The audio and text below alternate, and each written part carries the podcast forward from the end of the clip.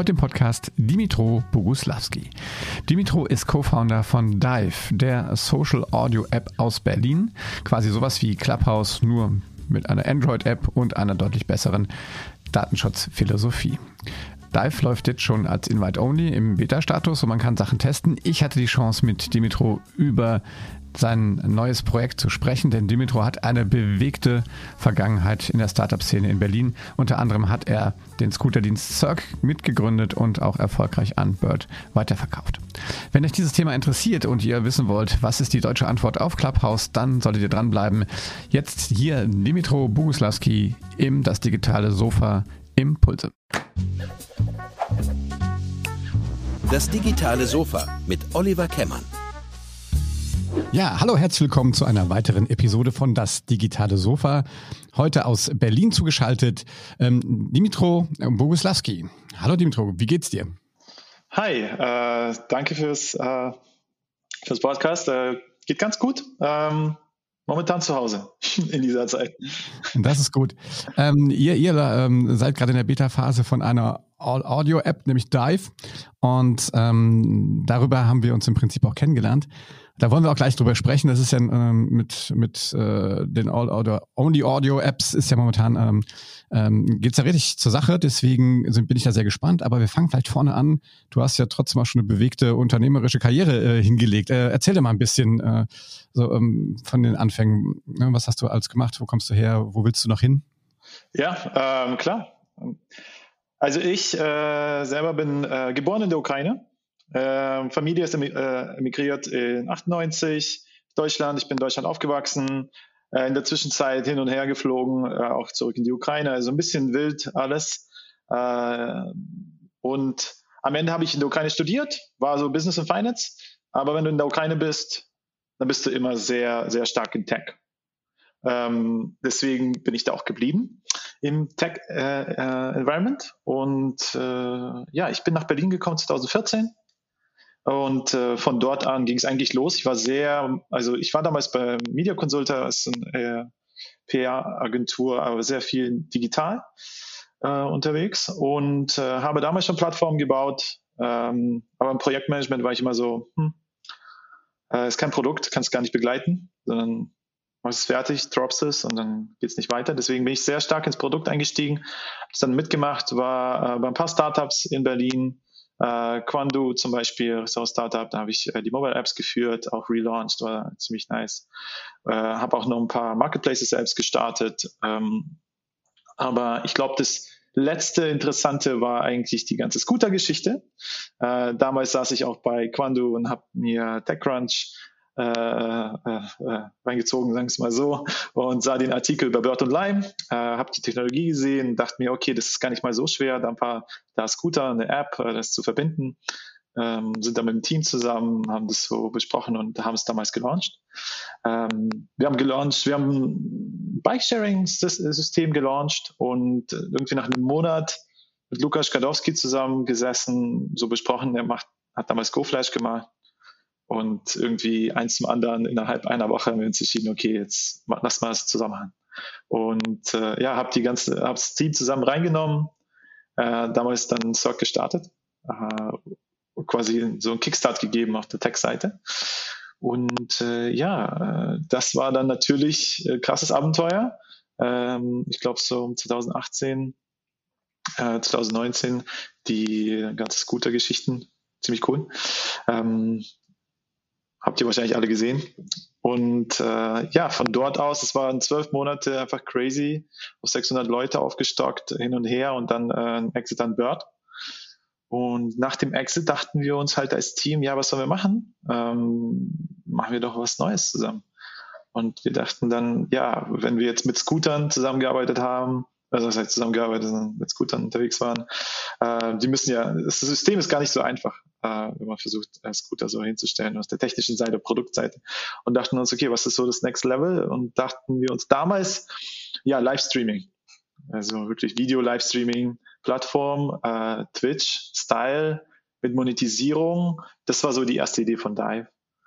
Ähm, und da sind wir so reingekommen. Aber ah, vielleicht hast du schon mal noch eine Frage an mich. Nein, nein, nein, nein. Ich, du, äh, ja gut, ich finde, du, du, das ist so lapidar. Du hast dann irgendwie ja, ein bisschen Scooter gemacht und den Laden auf 600 Leute.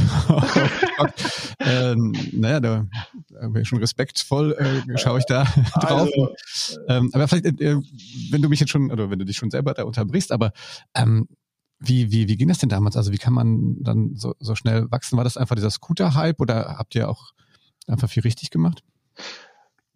Also, so, so ein Hypergrowth ist, ist gar nicht so einfach. Aber ähm, Grund, mit Grundeinstellung äh, sollte Autonom, Autonomität sein. Also man muss sehr viel Verantwortung an die Leute geben, muss die richtigen Leute einstellen. Ich glaube, damals hatten wir ein gutes Gründerteam, auch Lukas hat da viel beizutragen. Ähm, aber auch das Verständnis, äh, Senior Professionals einzustellen, also Senior, Senior Talent. Äh, wenn man im Hypergrowth ist, äh, solltest du nur Leute einstellen, die wirklich wissen, was die machen. Da gibt es keine Zeit zum Lernen, wie es normalerweise bei Startups ist, sondern es ist nur, und speziell, wenn es jetzt auch, auch noch operational ist, ist Einstellen und Execution. Und da haben wir auch Leute reingeholt von Mobike, von etc., äh, aus den USA, Leute eingeflogen. Und das, äh, das ist so die eine Sache, die müssen wissen, was die, was die können. Und die andere Sache ist halt Autonomität. Da musst du was sagen, hier ist ein Budget, setz mal eine Stadt auf. Äh, und jeder kommt da auch mit ihren, den eigenen Prozessen und versucht es halt so gut wie möglich zu gestalten. Ähm, und ich glaube, das ist halt wichtig, da die richtigen Talents einzuholen, damit die das auch selbst organisieren. Natürlich kann man so sagen, 600 Leute eingestellt, aber ähm, es ist ja jetzt nicht von einer Person, sondern es waren die Gruppen, die haben jeweils äh, Leute eingestellt. Aber man kann schon sagen, dass äh, das waren wirklich autonome Tribes, in denen man existiert hat. Und äh, das, äh, das so ungefähr ist das. Also äh, die Verantwortung richtig äh, an eine Person zu geben und äh, dann einfach voll freien Entscheidungsweg äh, hinzulegen. Ja. Wie bist du, wo, wo, hast du das gelernt, das so machen zu können? Ich glaube, das war eigentlich das Team. Das Team, das äh, hatte die Verantwortung an sich. Bei mir war das ja, da wir mit unserer Tech-Plattform reingestiegen sind, war ich auf der Tech-Seite eher, äh, Tech-Produktseite und die anderen, die haben das auch äh, in Experience gelernt. Und ich, das, das Verständnis dafür, äh, das kam, ja, sagen wir es mal so, auch von Leuten, die mit äh, reingekommen sind, auch von Lukas, ähm, der ja schon einige äh, Unternehmen aufgesetzt hat, aber auch von meiner Seite, zum Beispiel bei Quando habe hab ich es auch gesehen und auch in eigenen äh, Setups, äh, Autonomität. Das, das muss einfach so quasi gegeben sein dann. Auch die Leute, die wir, die Senior Manager, die reingekommen sind, die äh, Verständ, äh, die waren verständnisvoll, sagen wir damit, dass, okay, hier ist die Verantwortung, äh, hier sind die Goals, das ist die Anzahl der Scooter und die Anzahl der Rides, die wir brauchen, äh, und äh, versucht es mal zu erreichen. Und ja, das ist so das Setting. So macht man Hypergrowth ungefähr. Okay, also wenn ich nächstes Mal wachsen will, rufe ich dich, dich an. Okay, das heißt, den Exit an, an, an Bird gemacht. Das heißt, die kamen die auf euch zu und haben dann gesagt, wir suchen irgendwie hier in Deutschland irgendwie einen ja, also, Scooter-Anbieter und kaufen direkt eine Plattform? Ja, das, ich kann dazu einfach leider nicht zu viel sagen zu dem, zu dem ganzen okay. Prozedere. Leider. Das ist, ähm, dann lass es einfach. Ja, das, äh, ist das ziemlich close. Ist auch nicht unser Thema heute. Das interessiert mich natürlich, aber ich musste das fragen. Ja, ja. Gut, ja. okay, aber das, äh, wir wollen ja heute eigentlich hauptsächlich über, auch über Dive reden. Ähm, fang doch mal kurz an. Ihr sagt, ihr wolltet eigentlich eine, eine, eine Videostreaming-Plattform bauen. Wann, wann war das? Wann habt ihr angefangen, äh, darüber nachzudenken? Oh, das war ja so ungefähr zu der Zeit, wo dann die Gespräche stand, stattgefunden haben. Da versteht man auch, dass äh, wenn so eine Übernahme kommt, dann wird da schon viel redundant sein. Ähm, da überlegt man sich, okay, was ist der Next Step? Ne? Will man ja nicht auseinanderfallen. Und das war Anfang äh, 2020. Okay. Also gar nicht so lange her, so kurz vor Corona quasi. Genau, genau. Und da hatten wir uns auch schon so überlegt, dann das Ganze so VR Travel und irgendwie, dass die Leute irgendwie draußen rumlaufen bei dieser ganzen Plattform und äh, man, du, du Menschen bezahlst, um irgendwelche Aktivitäten durchzuführen. Äh, aber ja, hat dann am Ende gar nicht so geklappt, wie man sich das vorstellt. Das heißt, ihr habt schon auch angefangen, eigentlich die Videoplattform zu bauen schon und habt dann pivotiert oder? Korrekt. Also eigentlich haben wir das schon äh, gebaut, äh, Videoplattform. Wir haben sie auch gelauncht. Also wir haben Ach, im. Juni, Juni 2020 die Videoplattform gelauncht. Und da hatten wir auch Growth, da hatten wir auch User, die reingekommen sind. Äh, die Idee war ja, dass wir eine Monetisierung einbauen, Monetisierungssystem, sehr low, äh, low fees. Ähm, und ja, dass die Creator da einfach monetisieren können. War auch sehr gut. Manche Creator konnten 100 Euro in einer halben Stunde machen, äh, manche nicht. Ähm, es war aber problematisch mit dem, mit dem, bei diesem ganzen, auf den Zug aufzusteigen, wenn du eine Competition wie Facebook hast und äh, die wirklich, also es ist nicht nur Facebook, sondern ja auch Instagram und andere haben Livestreaming damals eingestellt und du hast halt Twitch und diese ganze ähm, Szene, also ist bezahlt, also sehr stark bezahlt. Deep Pockets. Ähm, Streamer auf Facebook verdienen 400, 500 Euro die Woche von Facebook, direkt bezahlt. Und auch auf anderen Plattformen ist das nicht anders. Und das ist, das sind die gewöhnt. Also, das sind die gewohnt. Das ist normal. Das ist, ähm, und da kannst du gar nicht mit mitbieten, dann kannst du gar nicht sagen. Sagen die, ja, ich werde jetzt nicht nichts hier streamen, äh, wenn ihr mich nicht bezahlt. Und das ist eigentlich ein großes Problem, denke ich mal, so auch in der Szene und dass das halt alles so künstlich äh, erstellt ist. Äh, und äh, ja, wir konnten uns da nicht wiederfinden. Also nicht jetzt auch nicht von der vom Growth her, auch von der Nutzung her war alles ein bisschen schwierig und dachten uns dann schon zu dem Zeitpunkt, okay, wie gut identifizieren wir uns jetzt damit? Ist das wirklich, was wir machen wollen? Wollen wir uns da jetzt wirklich einschlagen? Natürlich auch mit Investoren fragen, fragen hier und da. Und äh, ja, über die Zeit hinweg dachten wir uns, okay, wo haben wir einen Background? Wo geht's wirklich voran? Äh, haben auch Clubhouse gesehen. Ne? Und äh, dachten uns dann, ja, es ist, fühlt sich schon sehr inspirierend an. Das mal so.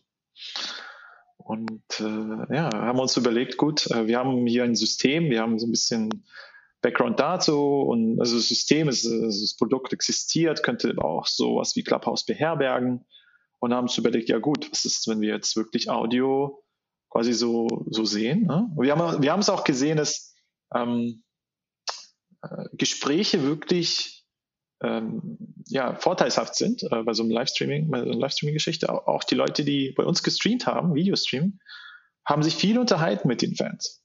Also so die ganze Audiogeschichte hat, stand schon direkt so vor uns.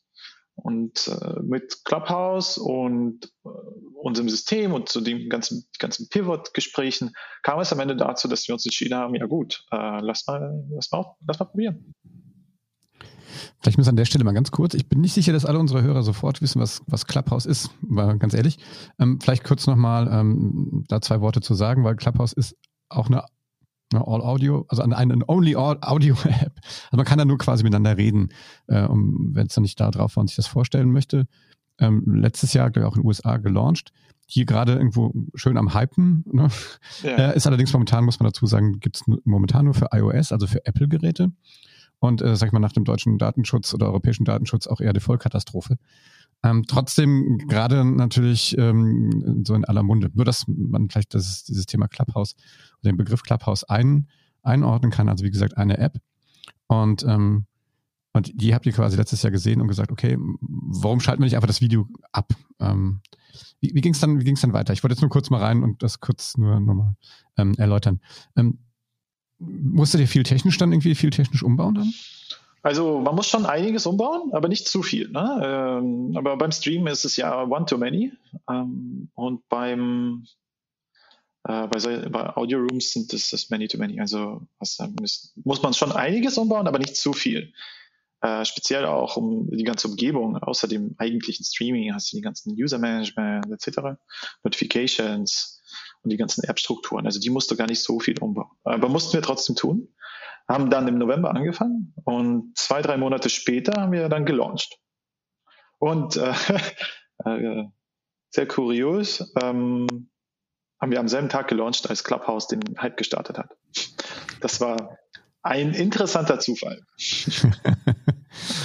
okay.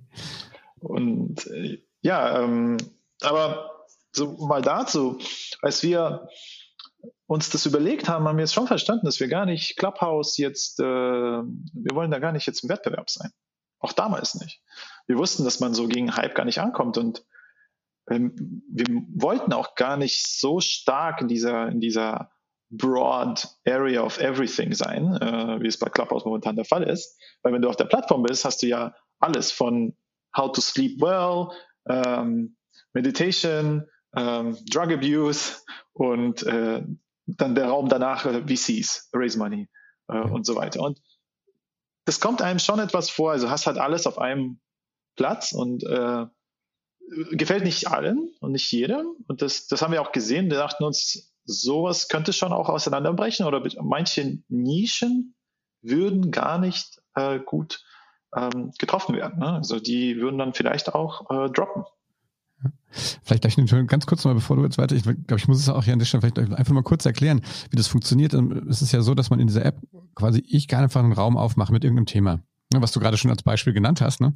Und dann können Leute einfach, einfach in den Raum reinkommen, die sind nicht geschlossen und können mir zuhören erstmal. Ne? Und dann kann ich diese Leute ähm, auf die Bühne holen, virtuell, und die können dann mit mir mitdiskutieren. Das ist, das, und das ist alles live und es wird im Prinzip, es ist total vergänglich. Es ist, als ob wir uns irgendwo an der Hotelbar treffen und über irgendwas reden. Nur, dass man das draußen versteht, wie, wie grundsätzlich so, so eine, so eine, ähm, so eine ähm, Only-Audio-App funktioniert. Und ähm, so, das heißt also, ihr habt gesagt, okay, ich kann jetzt jeden Raum aufmachen, dadurch wird es natürlich sehr beliebig, beziehungsweise ich komme auch irgendwann, und das ist meine eigene Erfahrung auch auf Clubhouse, irgendwie blicke irgendwann nicht mehr durch. Ne? Weil wirklich alles da ist und es gibt keine Struktur und sowas. Okay, was war dann so euer, euer Ansatz? Habt ihr euch da erstmal Clubhouse genau angeguckt oder war das von Anfang an schon eigentlich so, so eine Idee zu sagen, wir werden da etwas spezieller? Äh, beides eigentlich. Wir haben uns Clubhouse angeschaut und gesehen, okay, das ist schon ziemlich übertrieben alles und damals schon in den USA. Und wir wollten schon spezieller sein, weil so nach dem Livestreaming haben wir verstanden, okay, wo ist unser Background? Wo haben wir jetzt die Stärke? Und was können wir leveragen? Und äh, wir dachten halt, ja, Professional Networks, also wir haben viele, viele Kollegen und, die, unser ganzes Netzwerk ist einfach äh, auf professioneller Ebene in Startups oder Corporates und wir könnten da einfach reingreifen. Und wir sehen, wir sahen dann da die Möglichkeit, ja, Clubhouse halt so Twitter, Audio, everything. Und wir dachten eher, okay, machen wir mal Professionals und sind eher so LinkedIn Audio. Ähm, so stellen wir momentan den Vergleich. Wie, wie wollt ihr das dann ähm, im Prinzip aussteuern? Also, dass ihr nur solche Räume dann zulasst oder? oder ihr könnt ja schlecht nee, verhindern, also, dass einer irgendwas macht, ne? Ja, es ist, es ist auch so, wenn du es dir so mal anschaust, hast du ja Facebook, hast LinkedIn. Äh, heutzutage, wenn du dir diese, die Apps anschaust, es, es sieht halt eins zu eins gleich aus. Und äh, so von den Funktionalitäten und was da so passiert. Es ist aber, äh, sind die Details und äh, einige Strukturkomponenten, äh, die wirklich ne, den, den, Unterschied machen. Und das ist wichtig, das äh, im richtigen Moment die, die richtige Struktur darzustellen, damit du den Fokus richtig ansetzt. Zum Beispiel ähm, kannst du bei uns eine Expertise setzen für dich. Also du kannst für dich selber jetzt, äh, das ist ein neues Release, du hast es wahrscheinlich gar nicht auf dem Profil, äh, du kannst dir selber eine Expertise und Skillset setzen, äh, was du bei Clubhouse gar nicht kannst. Und entsprechend äh, musst du dich identifizieren in, auf der professionellen Ebene. Ähm, das ist so ein Detail. Ja. Und dann gibt's aber auch andere, so wie äh, wenn du jetzt auf Clubhouse, Twitter und Instagram verlinkst, verlinkst du bei uns dein LinkedIn-Profil. Und das sind so kleine Details, die einfach so den Weg aufzeigen und sagen, ja gut, äh, das ist eher so in die professionelle Ebene. Natürlich können andere das auch machen und sowohl auch wie auf LinkedIn Leute äh, Persönliches posten und dann hast du halt so die eager äh, True Fanbase, äh, die dann kommentiert, hey, das gehört hier gar nicht hin. Ähm, und da, das muss man halt aufbauen. Das, das dauert ein bisschen, aber äh, wenn man das richtig setzt und die Kommunikation auch richtig betreibt, dann äh, gibt es auch wirklich so einen Fokus ähm, von der, von der, äh, von den Usern. Äh, die, die verteidigen dann auch die, die Plattform, äh, so in, in, dem, in dem Sinn. Man muss dazu sagen, ja auch, ne, ihr seid momentan auch noch ähm, Invite-Only, wie man so schön sagt. Also man kommt nur rein, wenn man irgendwie ähm, von jemand anders rein geholt wird oder eingeladen wird oder auch bestätigt wird. Ähm, ja, vielleicht, vielleicht fangen wir mal, nee, lass uns mal erstmal kurz, ähm, ihr habt ja von Anfang an auch auf einer ganz anderen, äh, ihr habt direkt auch auf, auf, auf äh, Android entwickelt beschreib doch ganz kurz mal Dive so ein bisschen. Einfach nochmal, noch mal vielleicht einen Schritt zurück, auch ein bisschen aus der, aus der Tech-Perspektive. Ähm, was, was, was kann denn Dive alles? Erzähl doch mal ein bisschen. Ja, ähm, Dive an sich, ähm, also wir sehen das als ähm, so eine, in, in einem Satz, ist ein Knowledge uh, Sharing Platform so, for Professionals and Companies. Also es geht wirklich um Wissenstransfer und Exchange. Ähm, und äh, da fokussieren wir uns drauf. Ne? Und wir haben Dive gelauncht, ja, auf iOS und Android. Und momentan ist es Invite Only. Jedoch haben wir eine Warteliste, die wir abarbeiten, äh, weil mit Android und mit der Warteliste versuchen wir mehr inklusiv zu sein äh, und mehr ja, Diversität zumindest zu haben und ein paar Leute rein zu, mehr reinzulassen als nur über Invites, wie es zum Beispiel bei Clubhouse ist. Und ja, natürlich auch Android anzubieten, äh, weil wir, also ich, wenn, wenn wir, als wir das damals gestartet haben, war es gar keine Frage für mich. Natürlich musst du auf zwei Plattformen entwickeln. Da, die Hälfte der Gesellschaft ist auf, auf, auf Android, sogar mehr. Wenn du weltweit schaust, sind 80 Prozent auf, 85 Prozent sind auf Android. Äh, weltweit. Äh, natürlich, vielleicht ist die Zielgruppe in den USA jetzt also eigentlich 80 Prozent iOS, aber äh, wenn man dann ähm, in die Welt geht und auch in Europa, Anklang finden will, dann äh, braucht man schon auch Android. Und für uns ist es auch ganz wichtig, weil ja, bevor ich da jetzt mal einsteige in die Diversity Inclusivity Topic, äh, ja, so ungefähr ist Dive momentan aufgebaut. Ähm, wir haben, wir sind zum jetzigen Zeitpunkt immer noch in der Testphase, wie wir das sehen. Äh, und die Testphase ist nicht nur für die Technik oder das Produkt, sondern auch für die Community weil es ganz wichtig ist, da eine äh, gute, äh, nette, äh, einen guten, netten Zusammenhalt zu erschaffen. Ähm, und das geht nur mit einer kleinen Community, dass da jeder verständnisvoll umgeht mit Problemen, mit Bugs, aber auch mit Feature Requests und man versteht, okay, was braucht wirklich die Community, was ist wichtig und man sich darauf fokussieren kann und wirklich so das Erlebnis äh, besser gestalten kann. Also ich finde ich finde aber das Thema Diversity an der Stelle schon, schon ähm, also schon okay, um das anzusprechen und zu sagen, wir wollen von Anfang an, weil es ein Vorwurf, den sich ja Clubhouse ja durchaus gefallen lassen muss, ne? dass man sagt, ja. okay, hier schließt viele Leute aus. Oder viele sind ja auch zu Recht dann auch irgendwie verschnupft und sagen, was soll ich denn da mitmachen?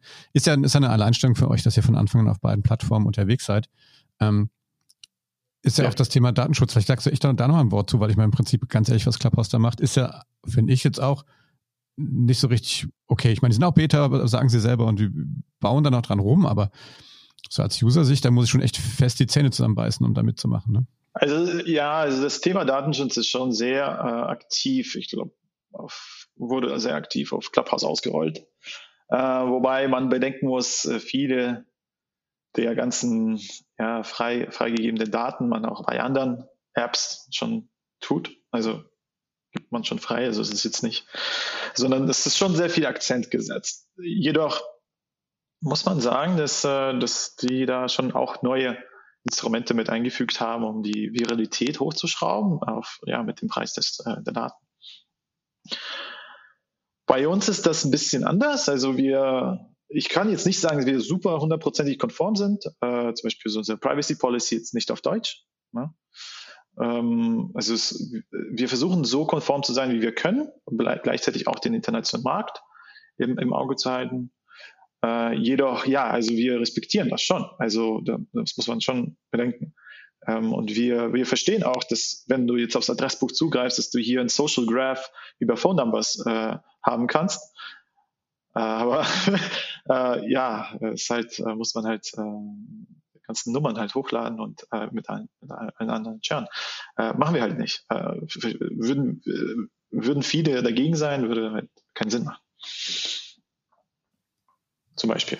Jetzt. Ja, finde ich, ja, finde ich aber trotzdem gut. Also es gibt ja, wenn man mit den Leuten von, auch von Clubhouse redet, die sagen, wir machen das ja eigentlich nur, wir wollen ja nicht eure Daten, aber wir wollen ja die Leute identifizieren können danach ähm, und wissen, ne, dass keiner mit einem Fake-Namen da irgendwie unterwegs ist. Ähm, das ist natürlich ein, ein reales Problem. Ne? Ähm, wie, wie habt ihr da Ideen zu, wie ihr das löst? Das ist halt eine Frage, wie weit du das jetzt mit realen Problemen halt anbinden möchtest. Ne? Also äh, mit realen Namen, sorry, äh, mit realen Namen anbinden möchtest. Also ob das wirklich reale Namen braucht oder nicht. Und bei Clubhouse gibt es auch Fake-Namen, also es ist jetzt nicht so. Und ähm, ja, am Ende ist es halt eine, so eine ganz trust-based Geschichte. Mhm. Ähm, bei uns, ähm, also wir überlegen uns auch äh, mit äh, einem Netzwerk zu integrieren, jetzt äh, mit einem professionellen Netzwerk äh, wie LinkedIn zum Beispiel, äh, damit wir auch dort äh, eine bestimmte Trust, ein Trust Environment aufbauen ähm, und auch so, so, eine Social Graph nutzen können. Mhm. Ich denke, das wird aber immer eine Frage sein. Also in China zum Beispiel ähm, äh, muss man als Social Net Network eine äh, Telefonverifizierung durchführen, damit man auch wirklich weiß, dass du du bist. äh, und du kannst gar nicht so ein Social Network starten, ohne so eine Verifizierung äh, zu haben. Also du wirst einfach geblockt. Und äh, das ist gleichzeitig, also das ist, was jetzt in China passiert. Das willst du ja gar nicht unbedingt haben, sondern man sollte ja ein Level der Anonymität auch besitzen können. Also es gibt ja immer mehr Berichte über Clubhouse, äh, dass da auch Stalker unterwegs sind und dass die followen und die gleichen Räume gehen von Leuten. Äh, natürlich kannst du sie blocken, aber das ist halt auch ein Problem. Und Anonymität ist sehr wichtig in der Welt, in der Gesellschaft, denke ich. Ähm, und äh, sowas ist auch ein Feature-Request, den wir haben. Also Leute sagen, ja, ich würde gern so ein Incognito-Mode haben, wo ich halt unterwegs mhm. sein soll. Und dann ist halt die Frage, gut, was macht das überhaupt für einen Sinn, äh, jetzt yeah. alle und jeden zu identifizieren, wenn es eigentlich eher so um Wissenstransfer geht und wirklich, ah ja, so, okay, kannst du wirklich was dazu beitragen oder nicht? Ja. Ich finde aber die Idee, dass grundsätzlich, wenn man das auf sozusagen den, den Nutzungsraum auf professionelle, also sprich Business-Kontexte zu machen, also mein, mein Erlebnis, dass so, dass so mein, mein Netzwerk, was jetzt in, in Clubhouse ist, zum Beispiel, die sind alle mit ihren Klarnamen drin. ja. ja. Ähm, also das ist ja, aber ich glaube, das ist das Schöne, ne, was du ganz am Anfang beschrieben hast, oder das Auffällige ist ja, ich, ich nutze das jetzt tatsächlich im Business-Kontext, aber wenn ich mal angucke, Leute wie, was ich, Paul Ripke oder so, die da drin sind, das ist ja, das ist ja alles Entertainment, was die dann machen. Ne? Ja, und, korrekt, ähm, korrekt. Und dementsprechend, ne, und, und ich finde, die Politik tummelt sich ja auch da viel. Ich frage mich immer, wo die die Zeit hernehmen, ehrlich gesagt, ja. Wenn ich Leute wie, äh, keine Ahnung, Doro Bär oder sowas sehe, die da ähm, ähm, permanent da unterwegs sind. Ich meine, die probieren das alle aus, aber es, es kostet ja nicht auch einfach eine Live-Zeit, eine echte Zeit. Man kann das nicht irgendwie mal vorbereiten und dann schickt man es raus, sondern man muss ja dann da sein, ne? Absolut, absolut. Ähm, ich finde immer äh, die, äh, also was mich immer so auch an Clubhouse oder diese, diese Idee, ich, es gibt so einen Raum, da, da, da habe ich, äh, habe ich Experten, beziehungsweise Leute, die dazu eine Meinung haben oder auch eine Ahnung haben, da drin und andere kommen, gucken sich das an. Das erinnert mich, oder glaube ich, alle ja relativ stark an so ein Konferenzformat, ne? Ähm, wenn oder ähm, ich, ich empfinde das so, zu, ne, dass ich sage, ich gehe irgendwo in eine, zu einer Konferenz, ich gehe zu einem Vortrag, der mich interessiert, ja, und, und gucke dann, wenn, wenn mir nicht gefällt, dann ziehe ich weiter und gucke mir den nächsten an. Und das ist ja eigentlich sehr cool. Wie ist denn, da frage ich mich mal, aber wie ist denn, für eine Konferenz zahle ich eine Menge Geld ne, am Ende vom Tag und je, je besser die, die, die Speaker sind, umso, umso mehr Geld zahle ich auch. Vielleicht kommen wir mal so, so, so zum Thema, was ist denn so euer, eure Idee, das Revenue-Modell hinten dran? Also wie wird denn auch Clubhouse? Wie, wie monetarisieren die das denn? Gibt es dann Werbung? Gibt es dann äh, irgendwie geschlossene Räume, die Geld kosten? Was, ist denn, was sind da also eure Ideen? Also wir wissen jetzt bei Clubhouse zum Beispiel, ja, die gehen ganz äh, stark in die Creator Economy rein. Ne? Ähm, aber man muss bedenken, bei denen äh, ist ja Andresen Horowitz äh, hm. hinten dran und die fahren ja gerade so das Thema der Passion Economy. Und äh, man weiß jetzt nicht ganz genau, warum man in die Creator Economy jetzt eingreift bei Clubhouse. Also äh, die könnten ja da, da rein gepusht werden von denen, ähm, weil ja schon zwölf Monate existieren und kein Revenue reinkommt, also null. Und äh, ist eine Frage. Ne? Also ja, bei, die wollen definitiv äh, hier Räume mit Zahlungen etc. einbauen. Äh, was jetzt zum Beispiel bei uns die Monetisierung angeht, oder hattest du gerade noch eine Frage? Nee, nee, also nee, ich bin oh, ja. spannend. Vielleicht musst du noch mal kurz, vielleicht Creator Economy, vielleicht noch mal ganz kurz erklären, wie wir davon ausgehen, dass wir Hörerinnen und ja, Hörer nee, haben, die jetzt genau. nicht so tief drin sind wie, also, wie, wie du. Creator Economy ist eine Art, äh, seine eigene Fanbase zu monetisieren. Also man, könnt, man kennt das von Merchandise. Äh, jetzt auf YouTube zum Beispiel kannst du natürlich Merchandise verkaufen. Äh, es geht aber weiter, dass du auch Content einzeln verkaufst, als zum Beispiel asynchron äh, Videos, ja, kennt man ja von diversen Seiten.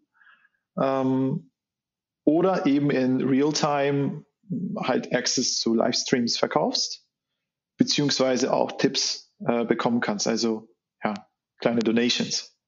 Und äh, so im vollen Umfang ist das so diese Passion Economy, dass deine echten Fans dir äh, Zahlungen zuführen und dadurch du dich selbst monetisierst. Also dadurch kannst du quasi ja make a living. Ne? Und ja, das ist das ist so die Creator Economy und äh, da kann man diverse Plattformen bauen, die irgendwie äh, Content dann gegen Zahlung bereitstellen. Also kann man sich so vorstellen, ich mache ich mach einen Raum auf das digitale Sofa live bei Clubhouse oder bei euch und wenn die Fans das gut finden, dann spenden die mir, keine Ahnung, als Beispiel bei PayPal 50 Cent oder so. Und am Ende vom Tag habe ich 100 Euro zusammen, weil das irgendwie 200 Leute gut fanden oder so. Ja. Also so kann ich mir das so, vorstellen. So, ne? so, ungefähr kannst du dir das vorstellen. Es ist halt die Frage, ja. ob es äh, jetzt, wie gesagt, Entertainment ist oder was anderes. Ne? Also bei Entertainment ja. denke ich schon, das, das wäre genau so äh, der Fall, äh, bei Clubhouse spezifisch, ja. Äh, mhm. Wir, da wir unsere, ja, wir hatten ja die, die Streaming-Plattform zuvor und die war genau auf dem Konzept aufgebaut. Und diese Funktion ist bei uns jetzt schon mit drin und wir können diese auch einfach aktivieren. Ähm, jedoch ist es eine Frage, ob das so mit unserer Philosophie äh, in Einklang kommt, weil ähm, wir, sind, wir sehen ja auf Knowledge Sharing aus. Und wenn du jetzt dir mal Knowledge Sharing überlegst und was so die ganze Mission der, der Geschichte ist, ist ja nicht, dass du jetzt unbedingt halt Knowledge verkaufen willst, sondern jeder weiß, wie, wie, wie wichtig Wikipedia und Google und andere sind. Ne? Also der Zugriff auf Knowledge und auf äh, ja, Access to, to other minds oder halt mit, zu Gesprächen zu haben, ist schon sehr wichtig. Also es ist auch so offen zu halten wie möglich. Äh, zumindest ist das unsere Ansicht. Ne? Also natürlich kannst du jetzt als Entertainer äh, auf Clubhouse monetisieren.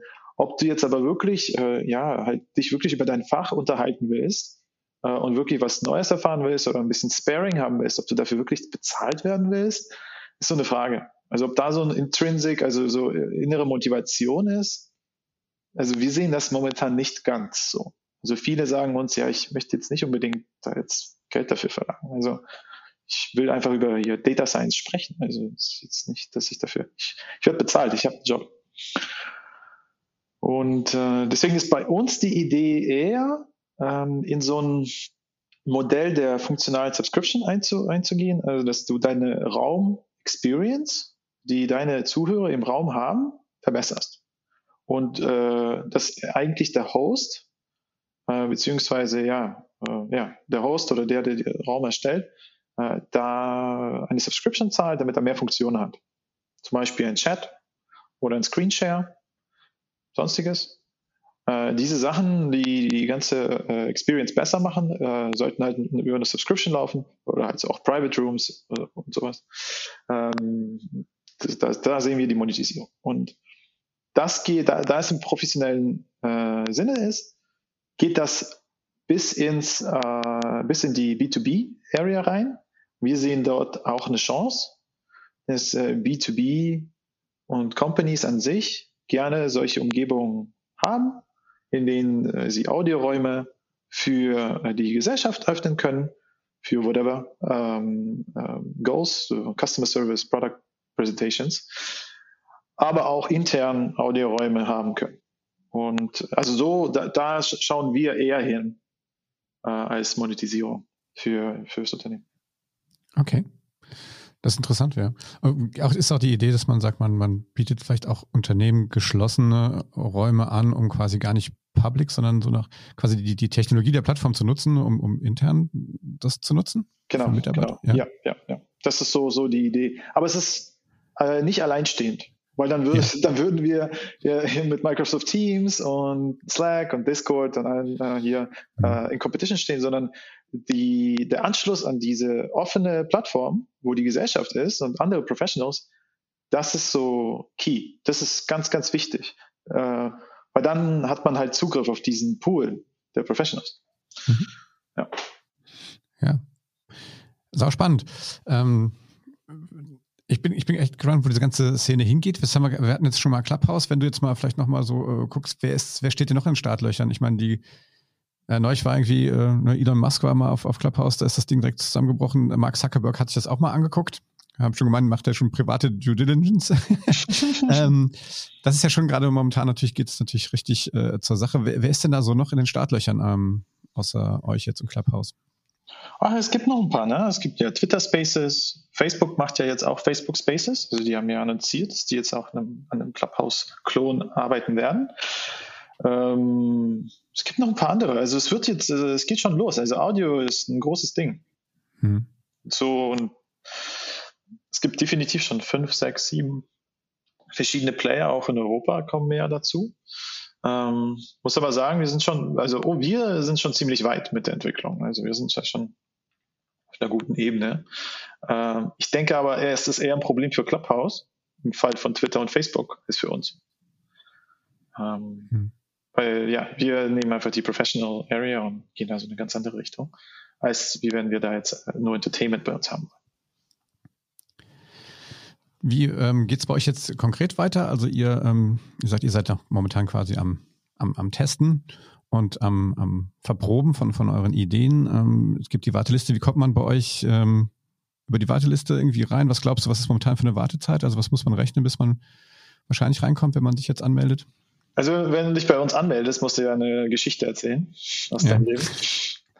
Es kommt sehr stark auf die Geschichte an. Also wir gehen da okay. schon Sachen durch. Äh, normalerweise, also die Warteliste ist wirklich dafür da, um zu warten.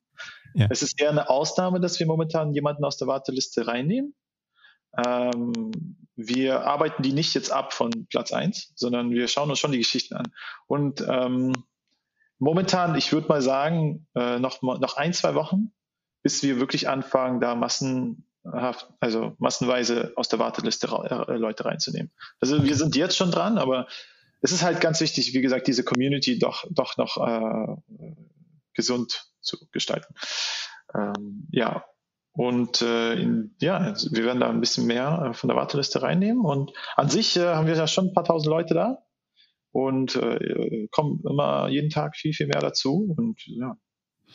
Sehr cool. Seid ihr, ähm, so, so letzte Frage von mir jetzt eigentlich, seid ihr, ähm, jetzt kommt ihr aus, aus Berlin, kommt ihr aus Deutschland, ist das auch erstmal ein deutscher Zielmarkt oder seid ihr von Anfang an international? Was ist eure, eure Ziel-Audience? Also da wir ja auf unser Netzwerk äh, uns, äh, ja, äh, wie sagt man, ähm, an, anlehnen, äh, ist es in Europa. Also Europa ist unser quasi Zielmarkt momentan ähm, Deutschland ja, Berlin spezifisch, aber wir sehen Berlin und andere Tech-Hubs in Europa als ein und Markt am Anfang. Äh, Tech und der Gründerhubs oder halt, ja, ähm, in, der, in der Area und äh, dann allgemein Europa. Und wir sehen ja diese ganze Idee der Diversität und Inklusion ist halt, da schauen wir auch ganz stark halt drauf, dass wir nicht nur English speaking äh, hier äh, Public reinholen, sondern auch äh, ja, äh, die Sprachen äh, respektieren. Die Leute verschiedene, nicht jeder spricht Englisch. Ja? Und nicht jeder kann so gut Englisch, um sich da durch, äh, damit auszutauschen. Und äh, das verstehen wir. Deswegen sind wir auch so fokussiert auf den europäischen Markt äh, und wollen das quasi eher bereitstellen. Dass du, wir haben ja Language Spaces, also hast du die Möglichkeit, eine Sprache auszuwählen, wenn du einen Raum startest und so weiter. Und das sind so kleine Details, die uns natürlich unterscheiden. Und, und äh, zur Diversität einfach nochmal so, was ich vorhin nochmal sagen wollte, war äh, zu dieser ganzen Android-Geschichte ist, dass äh, äh, man kann sich gar nicht wirklich so vorstellen, wie kann man so die Hälfte der Gesellschaft ausschließen.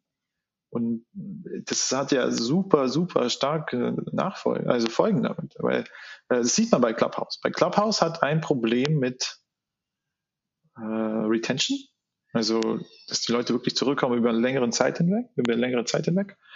Und äh, das ist eigentlich speziell, also aus unserer Sicht deswegen so, äh, weil es keine Android-Version bringt, weil du einfach die Hälfte der Gesellschaft ausschließt, die Hälfte deiner Freunde können nicht dabei sein, du kannst gar nicht die Gespräche in einem Diskurs führen, so wie die Android-Nutzer an sich bestehen. Äh, die Android-Nutzer haben eine alternative Sicht der Dinge und deswegen sind sie auch Android-Nutzer. Ähm, und das sollte, wenn man das nicht wirklich so also setzt ne, ähm, und äh, bleibt die Gesellschaft so wirklich äh, ja ein bisschen einseitig und äh, hat gar nicht so mehr den Ansporn in dieser Diskussion zu bleiben. Und wir sehen das bei uns ganz äh, speziell, dass die, die Talks, die wirklich auch mit Android mit dabei sind, ähm, wo Android-User sind, sind die, die so zwei, drei Stunden dauern, was total krass ist, äh, weil du siehst, okay, da ist wirklich ein Diskurs, der da passiert. Äh, ja, und da wollte ich einfach mal so drauf eingreifen, dass ja, in den nächsten zwei Wochen, ja, also geht's dann immer mehr und mehr mit den Usern rein. Allen, äh, die dazugehören. Sehr schön. Also an alle äh, Android-User da draußen. Also ihr seid herzlich willkommen bei Dive. Ähm, geht einfach, äh, ladet euch die App runter, meldet euch ähm, an, erzählt eine spannende Geschichte, sodass dass das Team äh, euch äh, eine Geschichte auch auswählt. Vielleicht sehen wir uns ja dann da. Ähm, ja, äh, Dimitro, vielen Dank für, für äh, deine Insights und ähm, ich habe versucht, alles rauszuquetschen, was geht.